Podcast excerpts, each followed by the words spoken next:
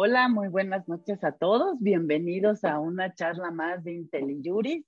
En esta ocasión, el tema que vamos a tratar son los mecanismos alternativos de solución de controversias en el orden jurídico mexicano o en, México, básicamente. Para esta charla he invitado y tenemos el privilegio de estar con dos de los expertos más grandes del país, sin duda alguna, con la maestra Cecilia Saad y con el maestro Rafael Lobo. Además, para mí, la verdad es, es, un gusto porque son amigos de toda la vida, amigos desde que se inventó, digamos, en México, llegó en México los mecanismos alternativos, son en parte mis profesores en este tema también. Así que, pues, muchísimas gracias por aceptar esta plática, Rafa, Ceci, y pues bueno, la invitación es a que tengamos una hora de diálogo, de hasta un poco de catarsis y de conversación sobre cómo tenemos que llevar estos y hacer estos mecanismos realmente lo que siempre hemos querido, ¿no? Esa herramienta que empodera a la ciudadanía, que le permite eh, ser dueño de sus problemas, porque también así es dueño de sus soluciones. Y bueno, pues como, como les dije con la invitación y lo, un poco le quiero compartir a las personas que nos están acompañando, pues a mí me preocupa ver cómo en los últimos años, pues lo que estamos presenciando es básicamente un debilitamiento de las instituciones públicas. Tenemos esta política de austeridad que ha recortado a muchísimos órganos, a órganos constitucionales autónomos, que ha pegado, por supuesto, también al Poder Judicial y también vemos este como incluso ataque a algunas de las instituciones, lo preocupante que fue, por ejemplo, este cuestionamiento incluso al exministro Medina Mora. Y entonces tenemos como estas ideas de un debilitamiento incluso de, eh, de los poderes judiciales, un fortalecimiento quizás o una concentración de poder hacia el centro, en particular en el Poder Ejecutivo Federal. Y, a raíz de esto, por ejemplo, en la plática que, eh, de inaugural de IntelliJuris de este año, eh, el ministro José Ramón Cosío, el doctor Sergio López Ayón y el doctor José Roldán comentaban ¿no? eh, la preocupación sobre el aumento de la conflictividad que presenciamos en, en el país, la idea de que hay una polarización y de que hay esta idea como de buenos y malos, como de que los empresarios contra las personas que trabajamos o los empleados. Entonces es más los contextos de violencia que siguen en aumento, nos hacen voltear y nos hacen cada vez recordarnos que, bueno, que tenemos que fortalecer estos mecanismos que nos permiten ir aliviando eh, todos estos problemas, ¿no? Tenemos que encontrar formas nuevas de recomponer el consenso social y de y de que creamos y confiemos en las instituciones que tengamos, aún en estas instituciones que pues de alguna manera quedan más en manos de los ciudadanos de las autoridades. Y en ese sentido, así como que la primera pregunta que quiero lanzarle a ambos para que empecemos las discusiones, ¿qué retos vislumbran ustedes para que los mecanismos alternativos eh, se fortalezcan en nuestro país? ¿Cómo consolidarlos realmente como una herramienta que la gente sienta en sus manos a la hora de tener un conflicto con el vecino, desgraciadamente tener un problema penal, tener un problema de incumplimiento contractual? Cuéntame, ¿tú, ¿Qué piensas, Ceci? ¿Qué, ¿Qué tendríamos que hacer? Porque llevamos rato dando clases, dando cursos, dando charlas y parece todavía ser una cosa un poco boutique. Muchas gracias, gracias por la invitación. Estoy emocionada de estar aquí con ustedes dos. Eh, es nuestro tema favorito, ¿no? Eso, sin duda. Y yo la verdad lo que creo, y lo he dicho ya en otros foros, es que eh, nos ha llegado el momento. Yo creo que este es justo el momento para que los medios alternativos demuestren la eficiencia y las características de las que tanto hemos hablado. ¿Por qué? Porque hoy se vuelven una necesidad, no solamente una alternativa, una necesidad y en muchas ocasiones y por mucho tiempo el año pasado y todavía hace un par de días, con los tribunales prácticamente todos cerrados, la única alternativa o la mejor alternativa. Entonces ya no lo estamos viendo, ya no podemos seguir viéndolos como una posibilidad a considerar. Parece ser que estamos enfrentándonos a una realidad en donde no nos va a quedar de otra que sentarnos a conversar, que sentarnos a encontrar una solución eficiente desde un punto de vista de recursos, de dinero y de tiempo y de calidad en la decisión.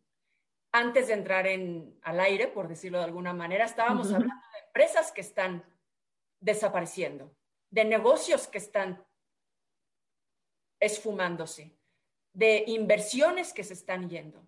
Tenemos que encontrar la manera de salir adelante con mecanismos eficientes. Y no estoy hablando desde un punto de vista romántico, estoy hablando desde un punto de vista de eficiencia, de cómo vamos a enfrentar esta nueva etapa, manejando nuestros conflictos de una manera inteligente, de una manera eficiente, saliendo rápidamente de ellos, y no por eso quiero decir pensando que no están o haciendo como, no es, como que no están, sino encontrando realmente soluciones eficientes, de nuevo, desde un punto de vista de costo y de dinero, y encontrando la manera de seguir adelante, adelante generando negocio, generando lo que nos va a permitir salir adelante económicamente hablando. Y eso implica desde la negociación y desde la mediación comunitaria, vecinal, escolar, hasta una eh, conciliación entre países, entre empresas y países, ¿no? En arbitrajes de inversión, en conciliaciones en materia de inversión. Estoy hablando de cualquiera de los escenarios, ¿no? Que desde mi punto de vista es el gran momento para que toda esa lista, esa lámina, Anel, que tanto utilizamos de las ventajas de los medios alternativos en nuestras presentaciones, con todas las ventajas, ahora las pongamos a prueba. Es el momento de ponerlas en acción de tener soluciones rápidas, flexibles, confidenciales, adaptadas al, caso concreto, con personas especialistas en técnicas de comunicación, es, es el gran momento. ¿Qué necesitamos para ello? Yo creo que todavía algunas cosas, pero quisiera primero escuchar a Rafa y luego doy algunas ideas. Perfecto. Rafa, ¿cómo le hacemos? Por primero igual estoy súper entusiasmado de estar con ustedes porque pues mis caminos se han cruzado más de una vez con el de ustedes dos. Son dos personas a quienes yo aprecio y admiro en, lo personal su trabajo. Eh, Ana Elena, tienes uno de los mejores manuales que yo he visto que se han escrito de mediación en México. Y Ceci, pues aparte compañera de mil batallas, este, cinco años rodamos por todo el país con, con el proyecto para la mediación en México el American Bar y más de una vez hemos estado coincidiendo en estos temas. Y sí, nuevamente coincido con Ceci en esta necesidad. Ya no es un tema, como dice Ceci, de aquella época romántica de vengan, escuchen, traemos la buena nueva de la mediación. Era como esta cosa de andar como evangelizando el tema de la mediación. Yo realmente e, es, un artículo de primera necesidad, o sea, la realidad que se está planteando, no solo en México, en el mundo, y también importante voltear a ver qué se está haciendo en otros países en materia de aplicación o de desarrollo de políticas públicas emergentes para hacer frente a esta situación, que no es exclusiva nuestra. Eh, claro, tenemos a lo mejor algunos toques o, condimentos distintos en México, pero cómo están virando y se están moviendo en otros países, por ejemplo, en desarrollo de política pública, donde la mediación tiene que ir primero, o sea, ya no es como algo alternativo, sino como que ahora lo alternativo será el juicio, ante la ausencia prácticamente del mismo, es decir, y, y muchos abogados que seguramente están ahorita aquí conectados no me dejarán mentir, lo difícil que es responderle a un cliente y decirle que están suspendidos los plazos, que están cerradas las puertas, que estamos esperando la circular que nos va a decir que todavía no, para esperar la siguiente que nos va a decir que todavía no, y así ya llevamos, vamos a cumplir un año. Entonces, eh, no, los eh, conflictos no se van a cuarentena, los conflictos se tienen que atender eh, y no esperar a que estos detonen en las cosas que ya estamos viendo como las que mencionó Ceci creo yo que esa es una parte que tiene que ver mucho, sí, con temas de justicia, más sin embargo, la mayoría de los conflictos no están ni en fiscalía ni en tribunales. O sea, la otra parte que menciona también Ceci es esta visión de una socialización de los métodos alternos en estos entornos que menciona, en la escuela, en el barrio, en la familia, que es donde realmente estamos viendo que hay un incremento en temas de violencia, de la polarización a la que está sometida el país en este momento y que todos estos otros factores económicos también van a detonar en otro tipo de diferencias y en otro tipo de desbalances que también generarán polarizaciones y eh, algunas otras manifestaciones de violencia. Entonces, eh, urge en México, por ejemplo, que salga ya la Ley General de Mecanismos Alternativos, que está en el Senado de la República, pues desde hace casi tres años, ¿no? Eh, y que esta esté a la altura ya no de lo que se pensó hace tres años, sino lo que estamos viviendo ahorita y con vista hacia adelante. Entonces, creo que debería de revisarse, ver varias cosas, como dice Ceci, para platicar a lo mejor un poco más adelante como cuáles podrían ser algunas de las cosas que se puedan hacer para hacer frente a esta situación pues, tan complicada que nos está tocando vivir a todos. Y, estoy totalmente de acuerdo, porque al final somos un país de leyes, somos un país de derecho escrito, ¿no? Eh, aunque no cumplamos muchas de ellas, somos un país de leyes.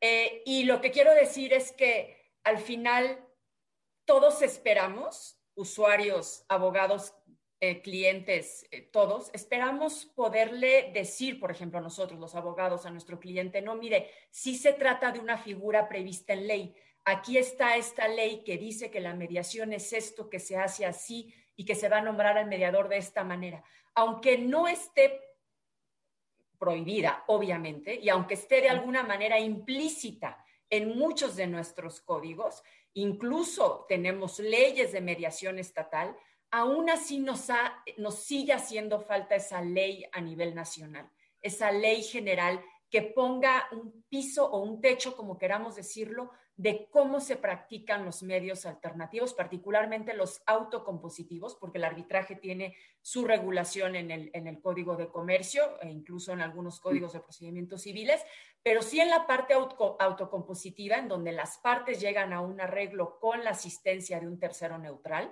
conciliador, mediador, facilitador, como lo queramos llamar, sí nos, está, sí nos sigue faltando esa, ese cuerpo normativo que nos diga cómo hacerlo, ¿no? Que le dé seguridad al usuario de que lo puede pactar, lo puede sustanciar, puede tener contacto con algún experto que tenga ciertas certificaciones para poder conducir su mediación y, sobre todo, que todo esto va a dar lugar a un documento jurídicamente válido que si, si no se cumple voluntariamente va a poderse ejecutar en tribunales. Eso es finalmente lo que necesitamos. Certeza jurídica desde ese punto de vista, ¿no? Desde el punto de vista de lo formal. En lo, en lo, en lo personal, en lo, en lo mediático, en el tema más del usuario, pues seguimos necesitando sensibilización sobre el tema, ¿no? Explicar qué implica hacer una mediación, cómo se utiliza, cómo se emplea el, mecanismo, cómo se nombra el mediador. O sea, todavía falta mucha sensibilización en el, tema, ¿no? Eh, entonces, creo que tenemos todavía que trabajar mucho en la parte de, insisto, sensibilización, información sobre esas figuras y, por el otro lado, en terminar de cumplir con los requerimientos formales eh, legislativos que se necesitan, mucha comunicación con Poder Judicial para la ejecución de convenios, para el reconocimiento de acuerdos de mediación. Esas, esas dos vías son las que me parecen importantes para, para, para poder realmente hablar de una plataforma ¿no? de medios alternativos segura en México. Ceci, tú tienes muchísima experiencia en arbitraje y creo que esto es algo que los tres evolucionamos, ¿no? Porque como que pensábamos siempre y decíamos, oigan, es que miren, a lo mejor solo con los principios de la mediación y eh, la libertad contractual de las personas vamos a poder lograr empujar la conciliación y la mediación. Y hoy coincido con ustedes, este es un país formal de leyes escritas, aunque hemos ido hacia la oralidad bastante. Y para estar tranquilos queremos nuestra ley para hacer las cosas, ¿no? Y por eso ahora lo de la ley general. Eh, ¿Tú dirías que hemos aprendido del arbitraje? Hablábamos justamente de esto y sobre todo para las empresas y las empresas extranjeras para las que puede ser todavía más necesario. ¿Qué experiencias dirías que de tu trabajo ya en el arbitraje nos tendríamos que jalar hacia acá? Si hay buenas prácticas, digamos, ¿qué serían las buenas prácticas que nos tendríamos que traer? Porque creo que eso sí ya está un poco más consolidado, ¿no? O sea, la parte del arbitraje. Y, y, la verdad es que, bueno, yo he platicado esto con ustedes muchísimas veces, ¿no? Pero sí creo que algo que extraño ver en las legislaciones o en los borradores o proyectos de legislación en materia de mediación es la flexibilidad, que sí me parece que se conservó en el arbitraje porque al final lo que sucedió en el arbitraje es que eh, copiamos, porque, porque así es, ¿no? Un modelo de ley que preparó Naciones Unidas, en donde intervinieron distintos países. Y como nos vimos un tanto forzados con la apertura comercial en los noventas, con la firma de tratados internacionales, de tratados de libre comercio, nos vimos forzados a tener un, eh, una plataforma legal eh, arbitral acorde con nuestros socios comerciales, con lo que había en Estados Unidos y en Canadá.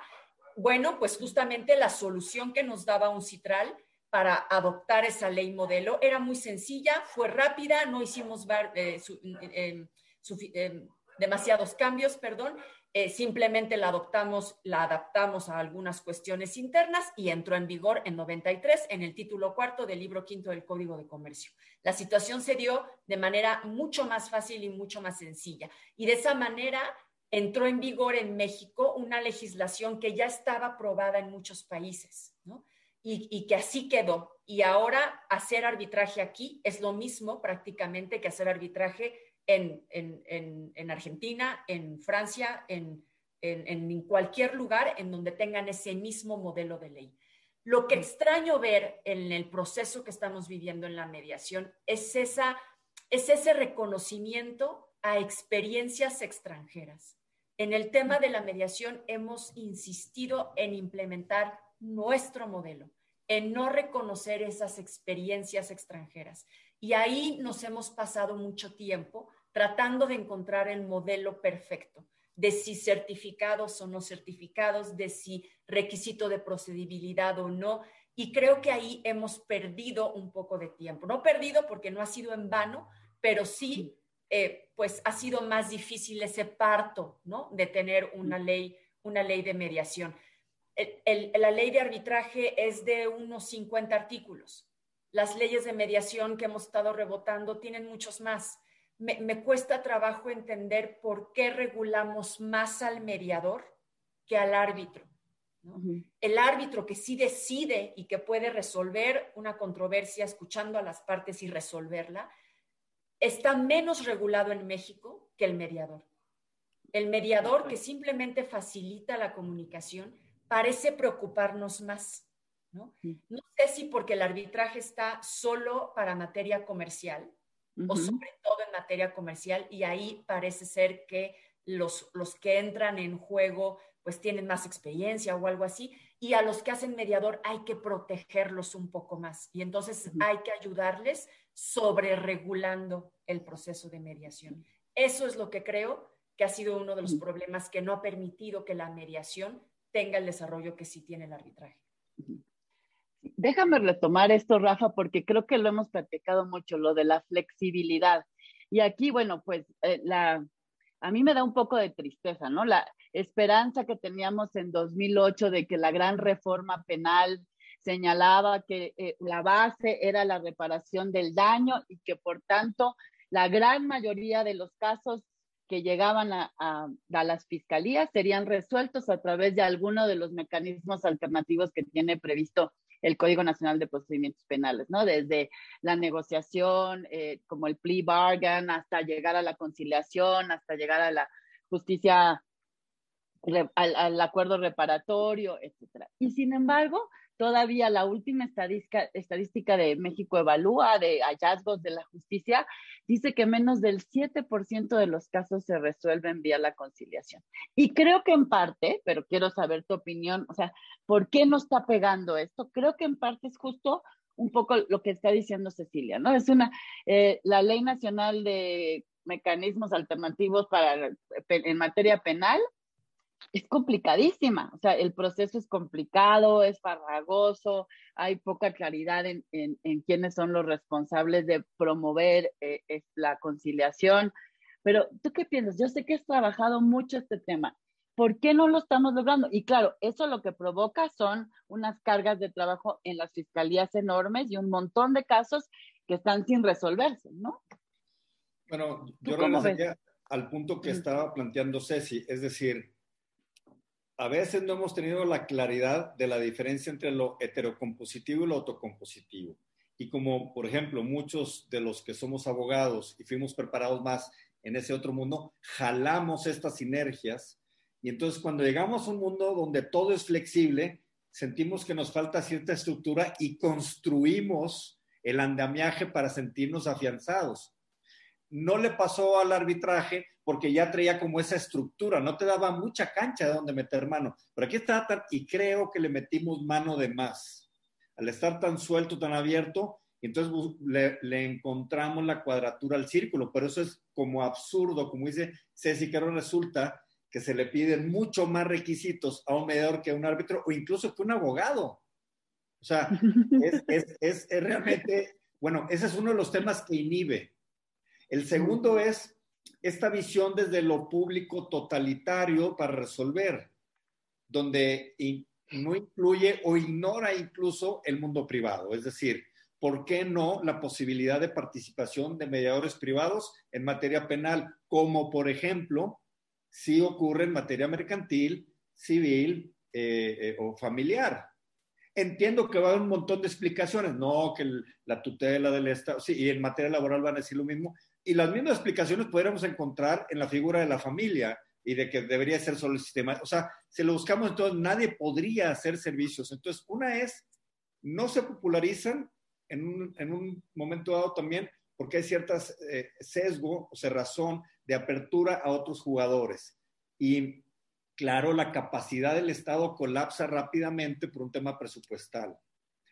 En el tema particular de la reforma penal, que, es en el que me estás preguntando, es que en el 2008 se nos hizo este planteamiento. Número uno, la materia penal representa solo el 15% de todas las causas que se llevan en un tribunal. O sea, esa gran reforma a la justicia fue solo para un 15% de todo el pastel, de lo que entra a un tribunal. No lo hago menos, pero esos son los números en el impacto. Y de ese 15%, de los asuntos, pues nos damos cuenta que se nos había hecho un cálculo de alrededor de un 80% de los delitos cometidos en México iban a ser sujetos o susceptibles de ser tratados a través de estas salidas alternas, entre ellos la mediación, la conciliación o algunas prácticas restaurativas. Bueno, pues a más de 12 años de distancia, no hemos llegado, apenas estamos rascando el 7% de aquel 80% que podríamos estarle dando. O sea, estamos súper lejos de la meta. Entonces, ¿Qué es lo que ocurrió? Varias cosas. Creo yo que, eh, a diferencia de la reforma laboral que vamos a ver un poquito más adelante, no existió los procesos en todos los estados de una selección adecuada a través de convocatoria pública abierta, con capacitación y exámenes de oposición para tener a las mejores personas. Es decir, no funcionó solamente cambiarle el logotipo o el nombre de Procuraduría a Fiscalía si tenías a la misma gente exactamente haciendo acá. Y ahora de este puesto, ahora te doy otro puesto, sin esos filtros. Entonces, encontramos uno que no todas las personas que están ahí tienen el perfil o la preparación. Ya de entrada eso es terrible. Y no se pusieron de acuerdo en todos los modelos de cada Procuraduría o cada Fiscalía, eh, eh, cómo ingresa. Es bien importante en el flujograma no hay eh, un modelo único o debería existir un modelo único que en todos los estados se replicara. Entonces, también importante, en manos de quién queda estas salidas alternas. Y vemos que en algunos casos o en algunos estados es el fiscal o es el Ministerio Público el que llega, atiende y el que decide si la persona y el caso amerita o no derivar más allá del tipo de delito, sino a través de ciertos criterios que se prestan incluso para ciertas prácticas no correctas. Entonces, ahí hay un tema importante que tiene que ver desde primero cómo se fueron seleccionando estas personas y quiénes están ahí. Lo que requerimos es eh, capacitación, monitoreo y evaluación de desempeño. para ver qué es lo que están haciendo, qué es lo que está fallando, por qué la gente no está accediendo a algo que es de entrada mucho más beneficioso para ellos y para las partes, incluyendo al Estado de parte, que se va a llevar un, un ahorro importante. Entonces, y a lo mejor considerar estas salidas alternas, pues no tan alternas, es decir, a ver, ustedes deben de ir a esta cita primero a intentar dialogar como una especie de requisito previo, porque esto es lo que se ha probado en otros países, en otros sistemas de justicia, incluyendo parecidos al nuestro, porque luego se nos dice que estos son modelos que vienen de otros países, que no son compatibles con México o nuestros sistemas, y eso la verdad es que es pues, la más grande ignorancia, la verdad es que no conocemos lo que sí está funcionando en países y en culturas jurídicas similares o muy parecidas a la nuestra y que están desahogando muchas causas. Entonces, perdamos el miedo. También hay, creo yo, una cierta lucha de poderes, o sea, de, de no querer ceder. Tenemos que entender que algunas de estas instituciones en su naturaleza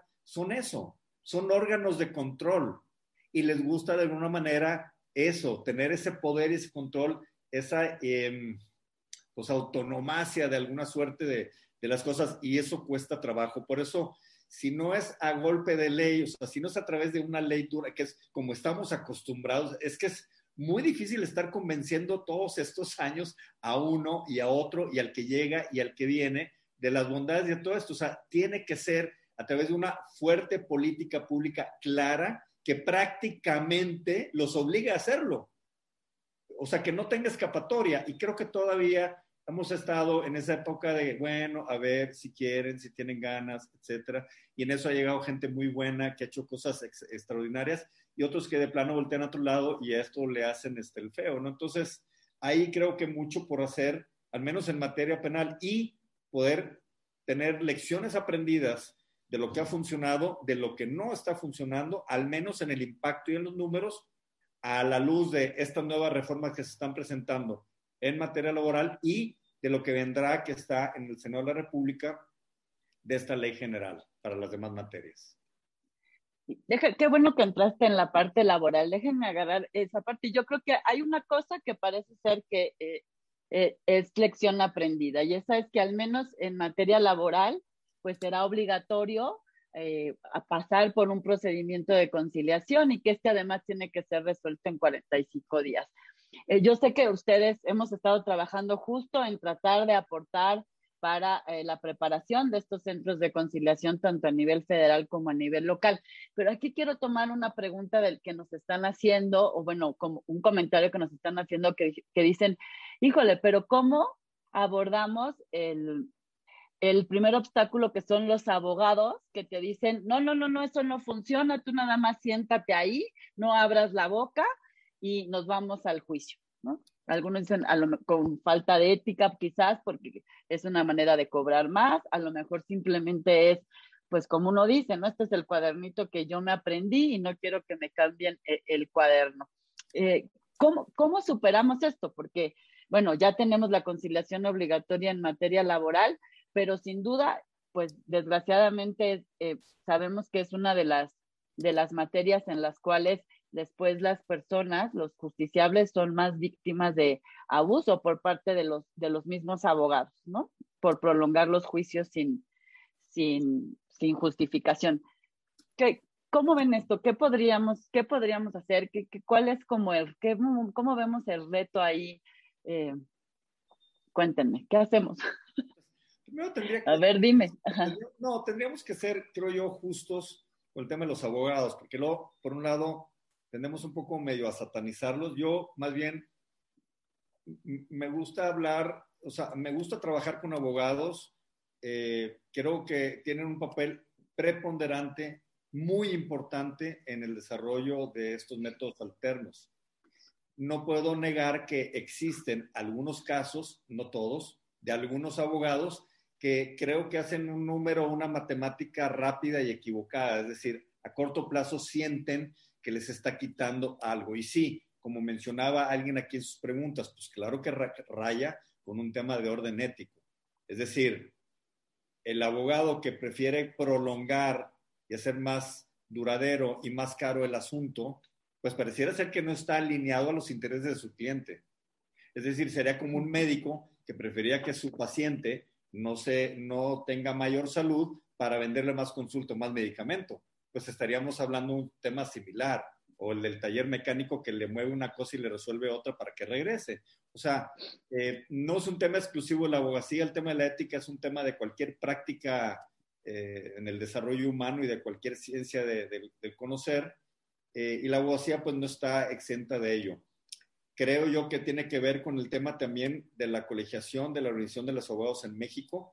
En algunos países y en estos códigos que tienen de ética, tienen muy claro y muy establecido eh, que los abogados tienen el compromiso, esto, ético, profesional, moral, de informar y de sugerir en muchos de los casos cuando esto sea susceptible. Y sé que hay despachos de abogados y sé que hay algunas prácticas también exitosas en el país que debemos de voltear a ver. O sea, no todo es tampoco totalmente negativo. Eh, lo que yo he visto en otros países y lo que he visto en México en el desarrollo es que se le ha sabido dar, como decimos en México, la vuelta a la tortilla. Algunos abogados que han visto esto como algo, como una especie de, enemigo o de competencia, se han terminado convirtiendo porque han encontrado una manera más rápida de resolver y por ende estar dispuesto a tomar más casos en menos tiempo y cobrar más rápido su honorarios. O sea, lejos de ser algo que les imposibilite o les eh, tenga algún tipo de detrimento, es todo lo contrario. De entrada, eh, cuando llegue un cliente ya con un requisito de procedibilidad de que si tiene que presentar una mediación, es muy bueno que vaya acompañado a su abogado. Esa es una vuelta que va a cobrar que no existía antes de la mediación. Si el día de mañana tiene un convenio y lo necesita ejecutar, para eso va a necesitar un abogado. Ese es otro trabajo que antes no tenían los abogados gracias a la mediación. Y finalmente, algunos abogados deciden también prepararse como mediadores y pueden ofrecer servicios aparte de los que habitualmente dan como mediadores. Tres oportunidades nuevas de cobrar honorarios que no existían antes de la mediación. Entonces, creo que son más los beneficios si lo vemos de esa manera eh, entiendo la matemática de decir, oye, pues ahorita con este negocio, si lo tengo más tiempo, vamos a decir, cobro 100 pesos y con la mediación voy a cobrar 30, por decir algo. Y inmediatamente dicen, ¿dónde están mis otros 70, verdad? Pero eso es como tener una visión hasta donde te da la nariz y no ver un poco más delante de las cosas que están esperando, de todo lo que va a ocurrir y sobre todo, con quién van a regresar. Todos los que nos dedicamos a prestación de bienes o servicios, lo que tú quieres es la lealtad del cliente, porque quieres que cuando vuelva a haber una situación regrese contigo y no que venga contigo y que ya no tenga ganas de regresar contigo, porque en vez de resolverlo, lo hicimos más grande o más largo. Sí. No, es que además, eh, totalmente de acuerdo contigo, con todo lo que has dicho, es una visión súper corta, ¿no? De las cosas, pensar que la mediación me va a quitar trabajo como litigante. Eh, además, hay para todos. O sea, que me diga un litigante de un país en donde la mediación está perfectamente arraigada que se ha quedado sin trabajo. Obviamente no. A ver, eh, el punto no es eh, cambiar un mecanismo por el otro. El punto es detectar en qué casos es mejor uno que el otro. Y habrá casos en donde no haya más opción que litigio. Y habrá casos en donde al, hacer tu análisis le digas al cliente, esto lo tenemos que pelear. Y otros casos en donde le digas al cliente, esto no lo debes pelear, esto lo tienes que mediar. Entonces, eh, se trata de hacer un análisis correcto del conflicto, del caso, y encontrar el mecanismo adecuado, el mecanismo idóneo. Eh, no va a haber menos trabajo para los litigantes. El que no quiere cumplir una sentencia tampoco tal vez va a cumplir el convenio de mediación y habrá que litigarlo. Es decir, realmente yo, yo en ningún momento he visto que la práctica de litigante se vea mermada por un desarrollo de la mediación. Lo que hace la mediación es llegar, o los medios alternativos, es ofrecer una opción para aquellos casos que no eran idóneos para la vía judicial, por alguna razón o por otra o porque las partes querían conservar la relación o porque era mejor una solución a corto plazo que a largo plazo, por distintos casos. Pero aquellos casos que se litigan y que se debieron mediar, pues fue una decisión mal tomada. Y los que se mediaron y se tuvieron que litigar, esa tal vez no fue una decisión tan mal tomada, pero bueno, esa es otra, otra historia de los que creemos que la mediación puede cumplir con, con, muchas expectativas. Pero lo que, lo que quiero decir es que, es que al final somos mejores abogados y somos mejores prestadores de servicios jurídicos o legales si tenemos conocimiento de cada uno de los mecanismos, de sus ventajas, de sus beneficios, de sus eh, puntos flacos o de cuándo no son la mejor opción. Y somos capaces de identificar para nuestro cliente cuál es el mejor de los casos, ¿no? volviendo al tema laboral, me parece que es una, una un, que va a representar un gran paso en el país si se hace adecuadamente. ¿Y dónde está el, truco? Yo creo, en el caso precisamente de, tema laboral, es un truco que funciona en, en todos los, los panoramas en donde se desarrolla la mediación, en todos los ambientes de la mediación, pero creo que en materia laboral es un reto importante y es las habilidades del mediador o del conciliador, que realmente esos conciliadores tengan desarrolladas las habilidades para mediar esos asuntos o para conciliar esos asuntos. Eh, que no se vea como una etapa más del procedimiento, sino que realmente se den las condiciones para que en esos 45 días o en ese plazo se puedan alcanzar acuerdos realmente, ¿no? Y no solamente sea una etapa a agotar. Eh, cuando platicamos, cuando dimos los cursos con, los que van a pertenecer a estos centros de conciliación, eh, en, una ocasión me sentí un poco mal de dar algunos ejemplos de las sesiones de mediación en donde, con, algunos ejercicios en donde hacíamos eh, casos y, ejercicios de cómo, de cómo desarrollar la sesión. Y de pronto pregunté a uno de ellos, ¿ustedes más o menos en promedio cuánto tiempo tienen para una sesión de mediación? y uno me contestó entre 15 y 20 minutos. Cuando yo estaba planteando un ejercicio que implicaba por lo menos dedicar hora y media al esfuerzo de identificación de posiciones versus intereses y todo esto, ¿no? Entonces, claro, habrá que desarrollar esas habilidades para ser capaz de persuadir a las partes en sesiones que van a durar 15 o 20 minutos, porque no habrá más tiempo para ello, ¿no? Eh, por ahí había una pregunta de cuánto dura una mediación. Pues es que, es que dependerá justamente de la materia, del foro en el que se da, si es una mediación privada, si es una mediación de esta, si es una mediación eh, comunitaria, si es una mediación eh, comercial 100% privada en una cámara de comercio, pues tal vez dependerá de lo que las partes quieran pactar. Eh, ahí está su flexibilidad, ¿no? pero lo cierto es que, es, que es, un, es un tiempo mucho más reducido que un juicio, porque al final si no existen las condiciones para acordar en determinado tiempo, mes y medio, dos meses, difícilmente las vas a generar, ¿no? Dependerá, insisto, mucho del caso, pero, pero, pero pues. déjenme retomar esas preguntas porque creo que hay una cuestión como de las oportunidades. Primero, hay esta cuestión de, eh, en materia laboral en particular, como la percepción de que, bueno, el trabajador siempre va a tener la razón. Y creo que una de las cosas que hace y que ayuda mucho estos procesos es que no, o sea, sí hay una, un mandato de protección, por supuesto, de, los derechos del trabajador como un derecho social, pero también hay un reconocimiento también de, de, digamos, de la adultez del trabajador, ¿no? De que es una persona que se puede sentar y de empoderarlo para eh, negociar eh, la mejor solución a su problema. Ya como tratar de superar esa idea de que es como, como un menor de edad al que el Estado siempre tiene que proteger. a mí me parece esa un área, quiero como platicarlo con ustedes. Eh, comentábamos también antes de empezar la sesión, pues también toda la cuestión que se modifica de los, de los sindicatos.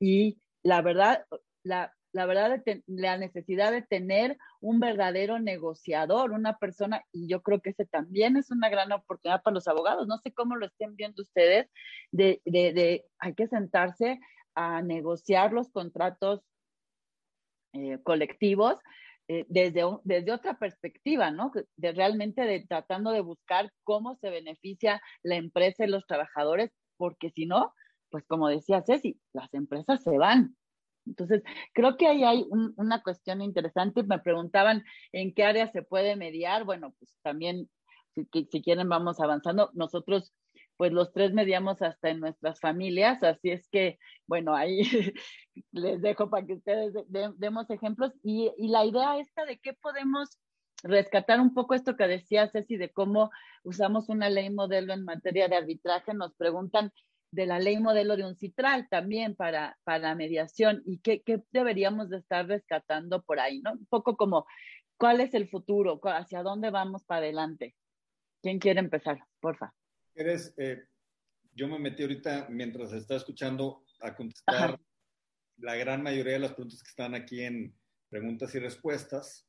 Algunas no eran saludos o felicitaciones, pero algunas sí eran preguntas. Entonces, de algunas de esas que ya están ahí contestadas, voy a tomar algunos elementos. Y esto que nos estás tú este, compartiendo de, pues, cuál es el, o sea, hacia dónde se está moviendo y cuáles son los grandes retos. O sea, yo sí creo que es importante. El crecimiento de la mediación, a diferencia de otras políticas públicas que existen en México, se hizo al revés. No quiero decir que eso estuvo mal, pero muchas veces en nuestras estructuras como más piramidales, primero tenemos la norma federal, esta luego aterriza a los estados y luego esta incluso se puede implementar hasta el nivel municipal.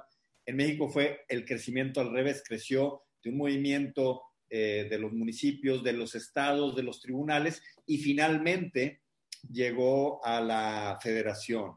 Eh, hubo las reformas constitucionales, se le dio este rango y carácter a los eh, mecanismos o métodos alternos y estamos esperando esta ley. ¿Qué es lo que va a generar una ley como tal? O sea, ¿qué es lo que manda el 73 constitucional? Le dice al Congreso de la Unión que tiene que expedir esta ley en 180 días que ya le pasaron hace mucho tiempo.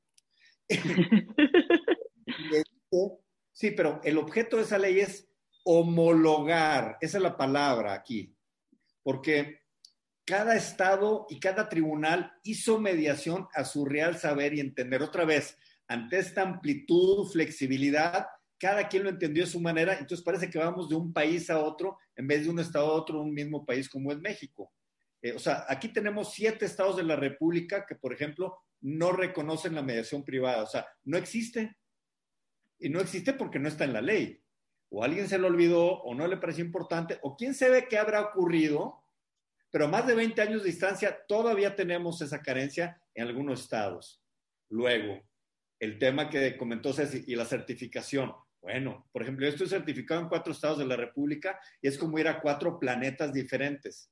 O sea, aquí tengo que aprender marciano, aquí venusiano, o sea, me piden requisitos y cosas para convertirme en mediador súper distintas, muy disparadas. No nos ponemos de acuerdo en el número de horas, qué es lo que te van a... Nada. Entonces, muy necesaria una ley que venga a poner orden, y entonces, al tener esta ley, lo que va a ocurrir es que le va a dar un plazo a los estados para que modifiquen y adecúen a lo que una ley general como tal les va a decir. Creo que eso va a ser importante eh, para poder decir que tú puedes ir a un servicio de mediación en Mérida y va a ser el mismo que vas a recibir en Tijuana o en Guadalajara, o en México, en Monterrey, en Guanajuato, en cualquier lugar, que no haya estos disparos y estas diferencias donde aquí sí hay mediación privada, aquí no hay, aquí el mediador salió de tal manera, aquí se le preparó de tal otra manera. Es un punto importante. Otro tema importante es homologar los conceptos de la eficacia o la eficiencia de los convenios. O sea, estos mecanismos que a veces se han vuelto muy complicados para ejecutar porque lo que es veneno para el arbitraje o para la mediación es no poder ejecutar un lado o no poder ejecutar un convenio de mediación, porque eh, uno de los, eh, productos finales que vende esto es la eficacia, es decir, el valor de cosa juzgada. Y en el arbitraje está como más claro y establecido, pero en la mediación se han construido mecanismos también muy variados y distintos de cómo alcanzar este. Nuevamente, en un control y en un orden muy del Estado que solamente ellos pueden y tienen esta posibilidad. Entonces, incluso hasta en demérito de las mismas certificaciones. O sea, yo te certifico, pero luego cuando viene un convenio te desconozco y tienes que darme todo y yo ver si lo sabes hacer cuando yo te capacité, cuando yo te puse los exámenes y luego como si no te conociera, o sea, te doy una desconocida y me tienes que pasar todo uno por uno a revisarlo. O sea, esto lo podríamos trasladar a muchas otras prácticas profesionales como la de un notario público o la de un abogado que le van a revisar la demanda cuando lo está presentando. No lo sé.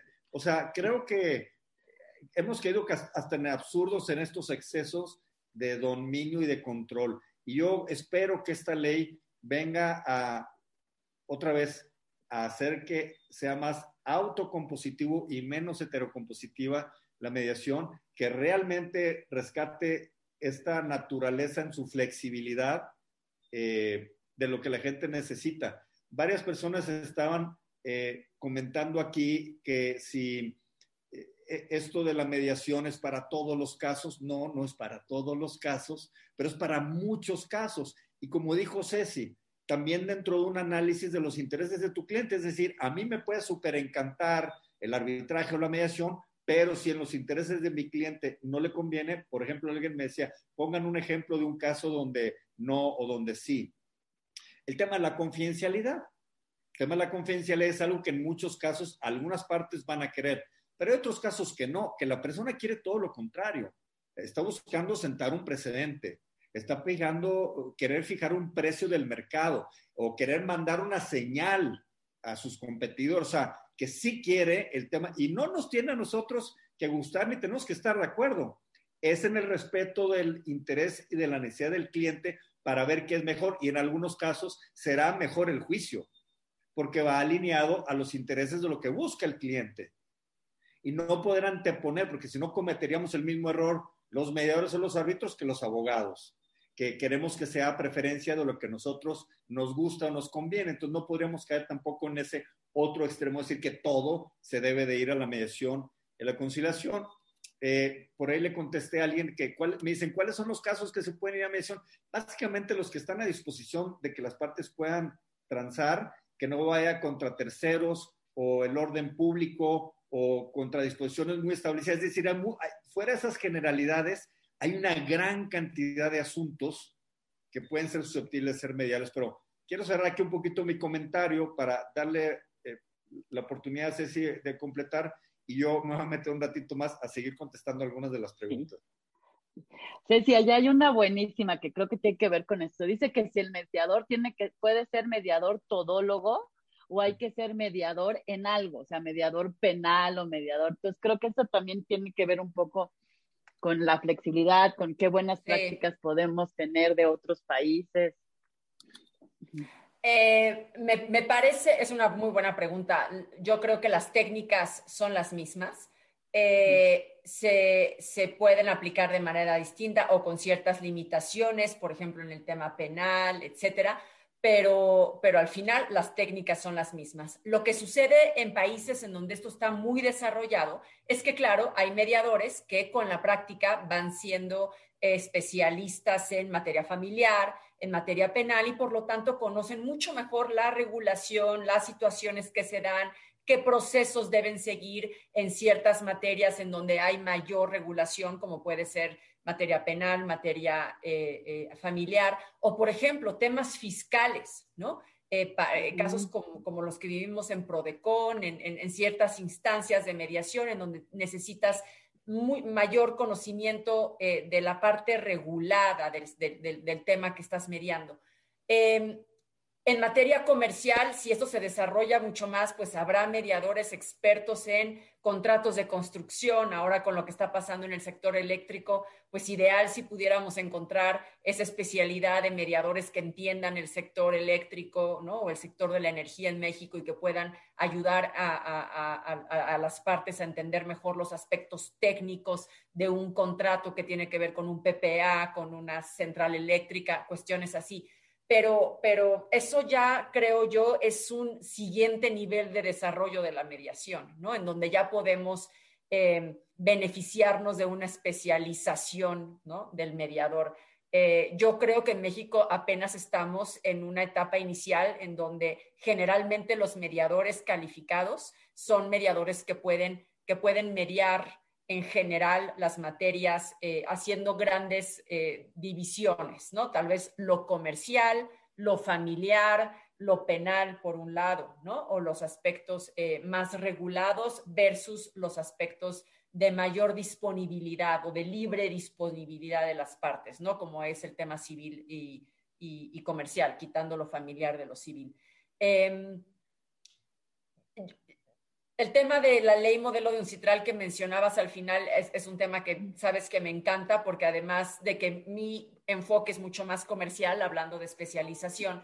Eh, soy una creyente de estos esfuerzos que se hacen a nivel internacional, sobre todo en organizaciones como la ONU, ¿no? Con ese nivel de reconocimiento y de, y de, y de calidad, en donde creo fervientemente que el resultado de esas negociaciones y de esos trabajos que derivan en una ley modelo, en un reglamento modelo, en una convención, pues ya, ya traen ¿no? Eh, eh, una serie de discusiones y, de, y de pasos superados y ya son un resultado muy trabajado que mucho podemos beneficiarnos de ese esfuerzo, ¿no? Y lo tenemos perfectamente comprobado en, en, arbitraje, en comercio electrónico, también tomamos en cuenta algunos lineamientos de, de, de, la ONU, etcétera.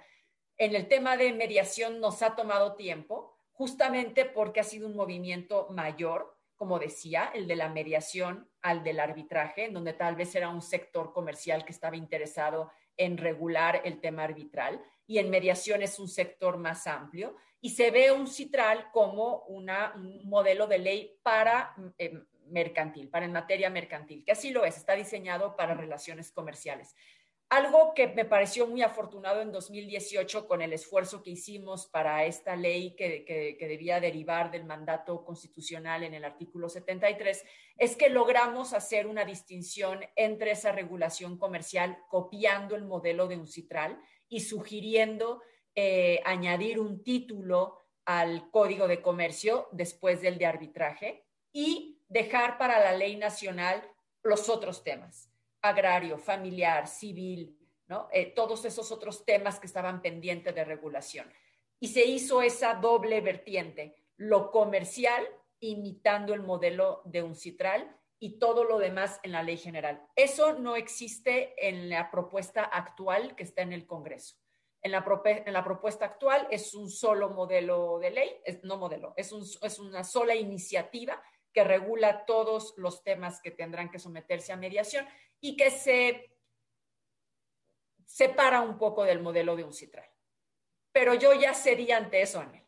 Ya prefiero, ya prefiero la ley a mi modelo de un citral. Ya prefiero que tengamos una regulación porque soy una creyente de que una vez que la tengamos, vamos a tener mayor seguridad para difundir el mecanismo, para utilizarlo, para para aprender de prueba-error y eventualmente ir haciendo modificaciones a la ley, ¿no? ¿Qué más quisiéramos que tener la Carta Santa Claus eh, en, esa legislación? Pero es lo que hay y ojalá, ojalá lo tengamos pronto en vigor.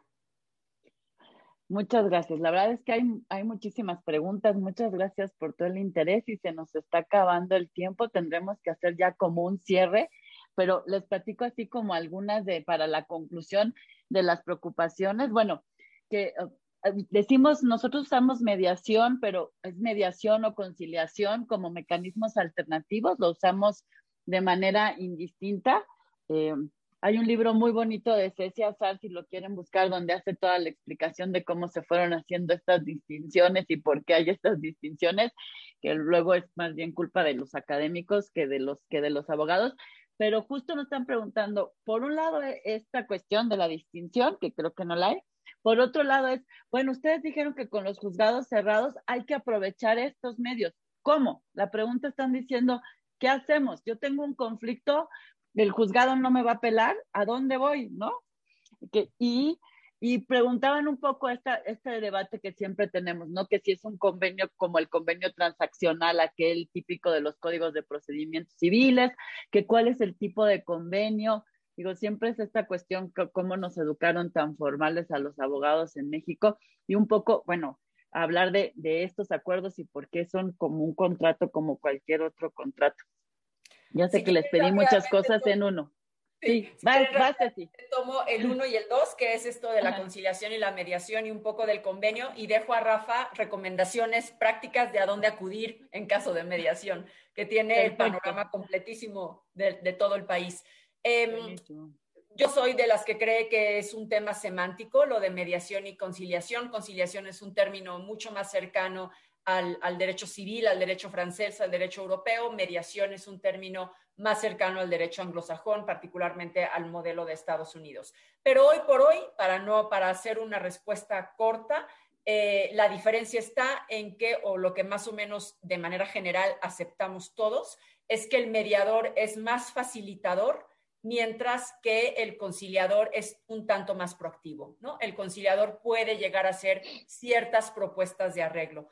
Ahora, que empieces con un mediador y que eventualmente le digas, oye, las dos partes le digan, me gustaría que nos dieras tu punto de vista y que sea un mediador tal vez ortodoxo que haga muy bien la distinción, seguramente les dirá, no, yo no tengo esa, esa capacidad, no es parte de mi trabajo. Habrá otros más flexibles que si las dos partes están de acuerdo en escuchar la opinión del mediador, la dará. Dependerá un poco del estilo de cada, de cada mediador. Y de nuevo, mientras no tengamos un marco legal uniforme en todo el país que deje clara la distinción, dependerá un poco de la regulación estatal. Y ahí es en donde quiero hablar del convenio muy rápidamente. Lo mismo, el convenio de mediación hoy, pues dependerá de la regulación del lugar en el que se lleve a cabo la mediación. La sede de la mediación determina cuál es el derecho aplicable a la naturaleza del procedimiento de mediación y del convenio. Entonces, para que ese convenio pueda ser ejecutable o sea reconocido como un convenio de mediación válido en esa sede, pues tendrá que cumplir con los requerimientos legales que la ley de mediación de ese estado establezca. Y esa misma ley de mediación determinará cuál es su naturaleza jurídica. Si es un contrato y para ejecutarlo habrá que iniciar un ordinario civil o un ordinario mercantil, tal vez, o si se trata de un convenio ejecutivo eh, con valor de eh, eh, con, valor de cosa juzgada, como se le reconoce al convenio de, transacción, o como sucede en el caso de la Ciudad de México, de convenios ante el Centro de Justicia Alternativa o ante mediadores certificados, incluso con la posibilidad de ejecutarlo por la vía de apremio. O sea, no nada más un juicio ejecutivo para ejecutarlo, sino una vía de apremio, como es el caso de la Ciudad de México, que es todavía más rápido, más eficaz, ¿no? Eh, depende de nuevo de la regulación del lugar en el que se lleve a cabo la mediación y eh, cuando tengamos una ley general, una ley nacional, eh, pues esto de alguna manera se uniformará. Mi carta Santa Claus es que cualquier convenio de mediación se conduzca frente a un mediador certificado o no, mientras cumpla con algunos requerimientos de la ley, cómo se alcanzó el acuerdo de mediación, cómo se nombró al mediador y que no haya violaciones a orden público, pueda ser ejecutado por un mecanismo sumario, como sucede con el juicio de transacciones comerciales y arbitraje que está previsto en el título cuarto del libro quinto del Código de Comercio para el arbitraje. Buenísimo. Rafa, ¿qué hacemos si queremos conciliar hoy en plena pandemia? Pues buscarse un buen mediador, un buen conciliador. Y rápidamente, porque creo que dimos por hecho algunas cosas el día de hoy y me estoy dando cuenta hay dos, tres personas que dicen, bueno, ¿qué es la mediación, no? Entonces, nada decir que la mediación es un, un, método alterno de solución de conflictos. Cuando decimos alterno es que es alterno a lo tradicional y lo tradicional todavía se considera que es ir al juicio. Entonces, en vez de ir al juicio, que aparte ahorita es como ya no hay esa posibilidad tan clara, es ir a la mediación.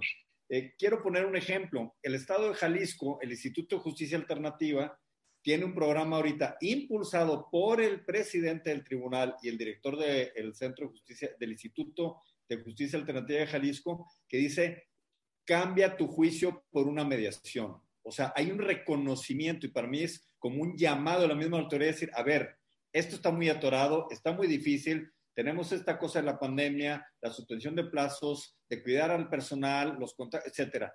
Y entonces están desde hace algún tiempo y el año pasado fue el único, eh, fue uno de los pocos estados que creció el uso de la mediación. Se fue de 4 mil a 11 mil.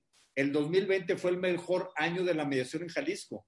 La pregunta es, ¿qué pasó en el resto de la República? O sea, ¿qué podemos aprender y replicar? Una de las claves que yo vi ahí es que tienen una red estatal de servicios públicos y privados. Tienen más de 157 centros de mediación privados. Mm. Algunos centros tienen hasta 20 o 25 mediadores en el centro privado. O sea, no le cuesta al Estado. En el Estado de Jalisco, un juicio le cuesta al erario 33 mil pesos en promedio al Estado. Entonces, aquí yo creo que el tema es, busquen, en México hay 2.600 mediadores certificados. de los cuales 600 están en sede judicial, fíjense, son muy poquitos. Y los otros 2.000, básicamente, el 80% de esos están entre Ciudad de México, Guadalajara y Monterrey. Y muy poquitos en algunos estados de la República. Como ya mencionamos, en algunos incluso ni siquiera se contempla. Y en otros que sí se contempla, pues ahí está como algo muy contemplativo que no se hace. Es decir, ahí está en la ley y pasa un año, y pasan ocho años, y pasan diez años, y no hay mediadores privados. Entonces, urge que se desarrolle esta red y esta posibilidad en todas las materias, no nada más en materia familiar, que es donde está lo fuerte de los tribunales, y también muy fuerte trabajar el tema de la mediación en línea, es decir, estos servicios como hoy estamos aquí teniendo esta conferencia, hay posibilidades y hay plataformas, a lo mejor es para todo un tema desarrollar, pero ya empiezan algunos de estos centros de justicia alternativa a prestar servicios en línea. Incluso el Centro Federal de Conciliación Laboral eh, de la Secretaría del Trabajo ya tiene en su plataforma la posibilidad de hacer conciliaciones en línea. Es decir, ante lo que estamos viviendo hoy, empecemos a hacer uso de lo que tenemos de eficientizar los tiempos. Ceci no me va a dejar mentir que incluso pasa también en arbitraje, es decir, el arbitraje se ha estado moviendo también a desarrollar audiencias y no desde ahorita, ya tiene tiempo, no es algo nuevo el trabajar en línea. Yo tengo nueve años de hacer mediaciones en línea este, para el Banco Mundial y no es algo nuevo. O sea, ahí he estado y como que le habíamos sacado la vuelta, lo tenemos.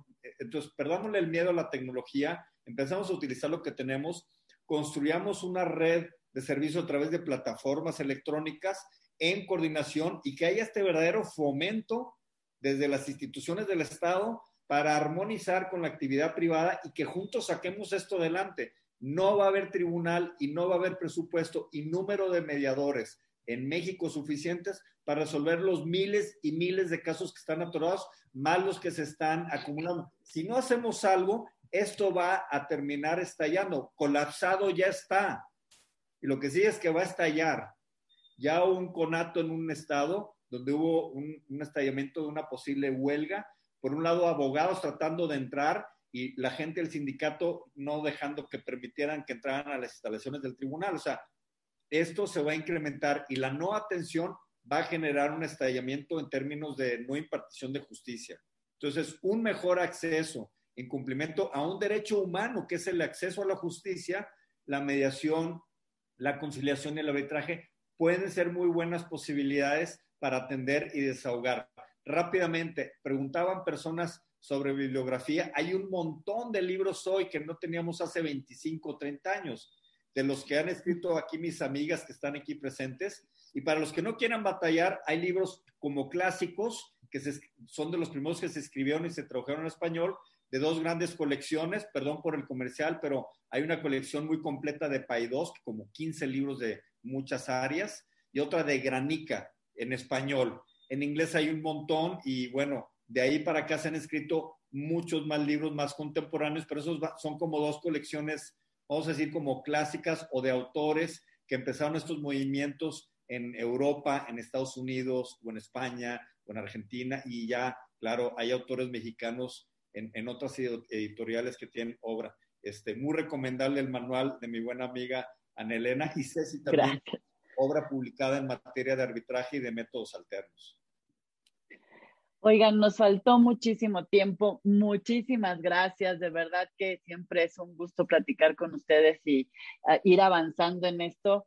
Gracias por seguir por seguir en la vía y de que logremos, sobre todo, como ustedes dicen, ante el aumento de la conflictividad y, lo que la pandemia nos ha puesto de tribunales cerrados y etcétera. Creo que eh, te tenemos que apostar y pues retomar lo que dijo Ceci también, ¿no? Hoy es el momento de los mecanismos alternativos de solución de controversias y ojalá, ojalá lo logremos por, por el bien del país y por tener una sociedad más pacífica y además más empoderada en términos de saber que el acceso a la justicia lo puede lograr. De verdad, muchas gracias a todos por acompañarnos hoy.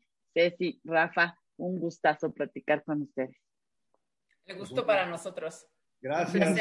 Aquí está mi correo para los que quieran, porque hay muchas preguntas de libros, de en qué estados sí hay, privada, en qué estados no hay, pues depende mucho de condiciones, pero los que tengan más, siéntanse en la libertad. Oigan, y muchos están preguntando por el nombre del libro tuyo, Ana Elena, y de los tuyos, Ceci, porque lo han preguntado ah. varios, querían cuál es el título. El título Sí, el título se llama Manejo de Conflictos y Mediación. Es un manual editado por el CIDE, por el Centro de Investigación y Docencia Económicas. Ahí soy profesora investigadora y estoy para servirles cualquier duda que tengan. Está en la página eh, del CIDE y también lo encuentran en Amazon. Es buenísimo además porque tiene ejercicios muy prácticos. Y el mío es un breviario jurídico de esta colección que hizo por Rúa hace muchos años, el Rosa eh, chiquito que explica este tema de la, de la mediación y de la conciliación. Pues muchas gracias a todos. Seguimos aquí. Gracias. Buenas noches. Buenas noches. Bye.